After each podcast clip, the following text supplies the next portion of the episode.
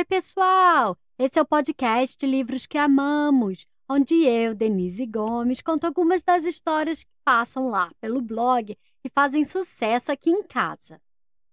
Nos últimos dois anos do podcast, eu faço episódios natalinos em todo o mês de dezembro.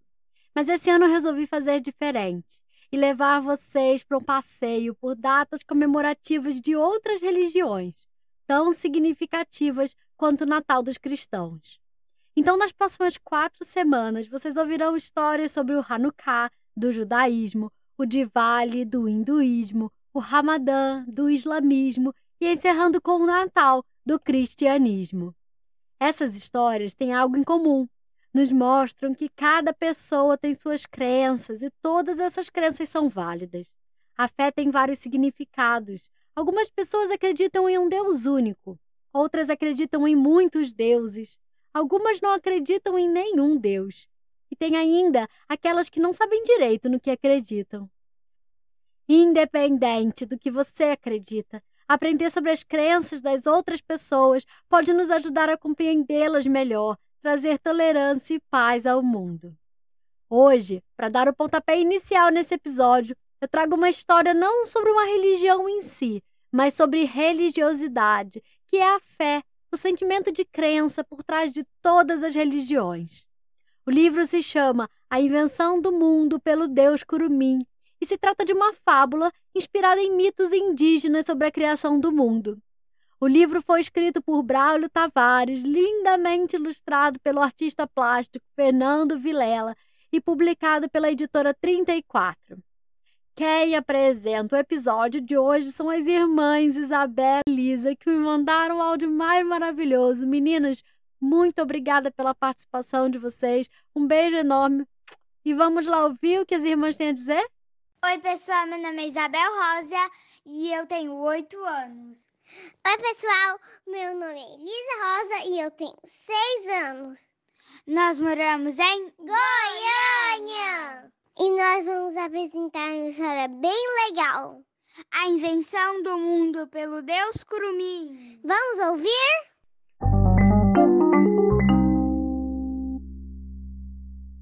No começo, só existia o universo. E as únicas criaturas nele eram Deus, que era um curumim, e a mãe de Deus. O universo era uma aldeia redonda que boiava no espaço e em redor da aldeia havia uma esfera pequena feita de luz e uma esfera grande feita de escuridão. Um dia, a mãe de Deus entregou a ele uma coisa e pediu que ele guardasse, sem olhar o que tinha dentro. A coisa era uma espécie de coco que parecia leve, mas era tão pesado que Deus resolveu olhar dentro dele antes de guardar. Ele abriu somente um buraco no coco mas umas coisas miúdas saíram correndo lá de dentro. Ele tapou o buraco, mas já tinham saído quatro coisas: uma estrela, uma folhinha de mato, um grão de areia e uma letra. Deus tapou o buraco do coco e o guardou misturado aos cocos de verdade, no fundo da oca. Mas quando ele saiu de novo, não encontrou mais nem sua mãe, nem a aldeia.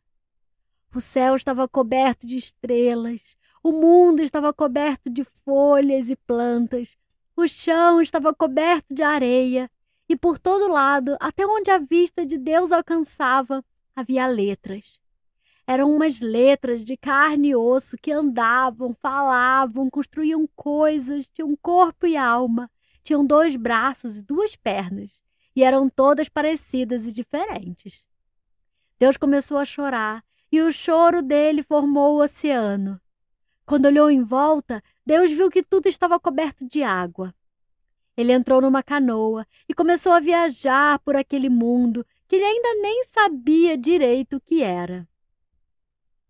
Ele navegou, navegou, navegou.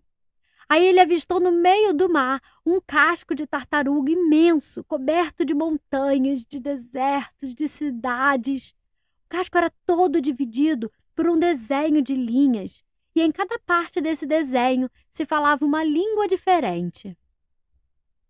Deus olhou para aquele lugar e gostou dali.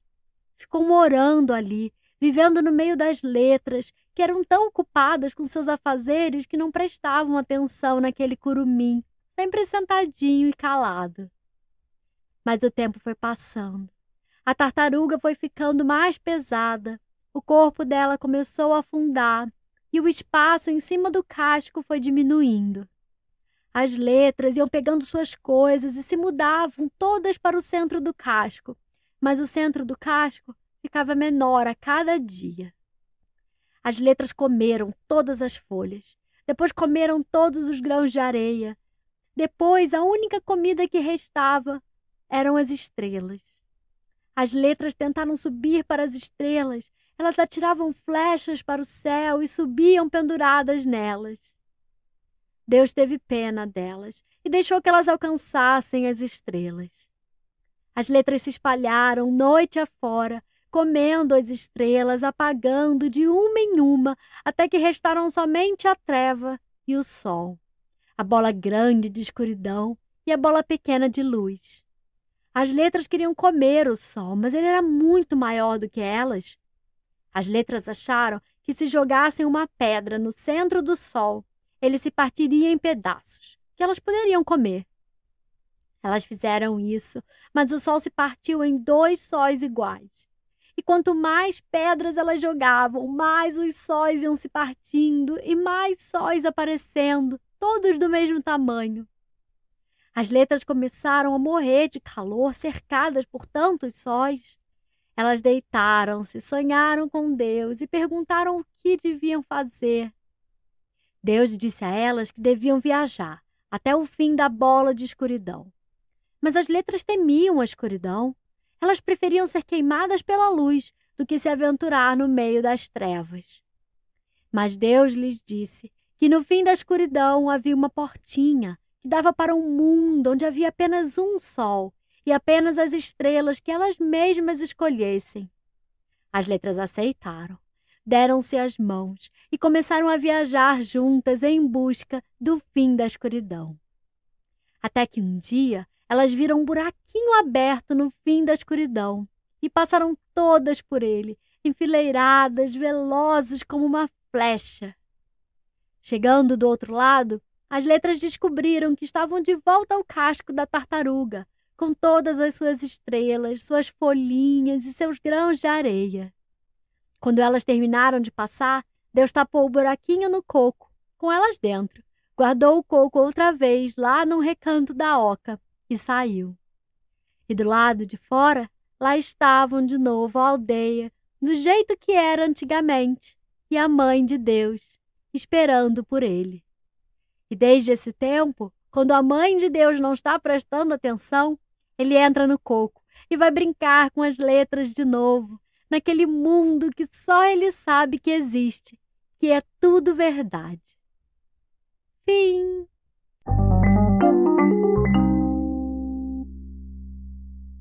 E aí, gostaram da história? O livro de hoje se chama Invenção do Mundo pelo Deus Curumim e foi escrito por Braulio Tavares, ilustrado por Fernando Vilela e publicado pela editora 34. Fique ligado porque nas próximas semanas vêm os livros sobre as religiões do mundo. Quem encerra o episódio de hoje é a Maitê, que me mandou o áudio mais lindo sobre o livro. Maitê, muito obrigada pela sua participação. Um beijo enorme. E conta pra gente o que você tem a dizer. Oi, pessoal. Eu sou a Maitê de Santos, tenho 5 anos. Gostaram da história? Eu gostei muito da parte que Deus abriu um buraquinho no coco. Tchau, gente. Tchau, Denise.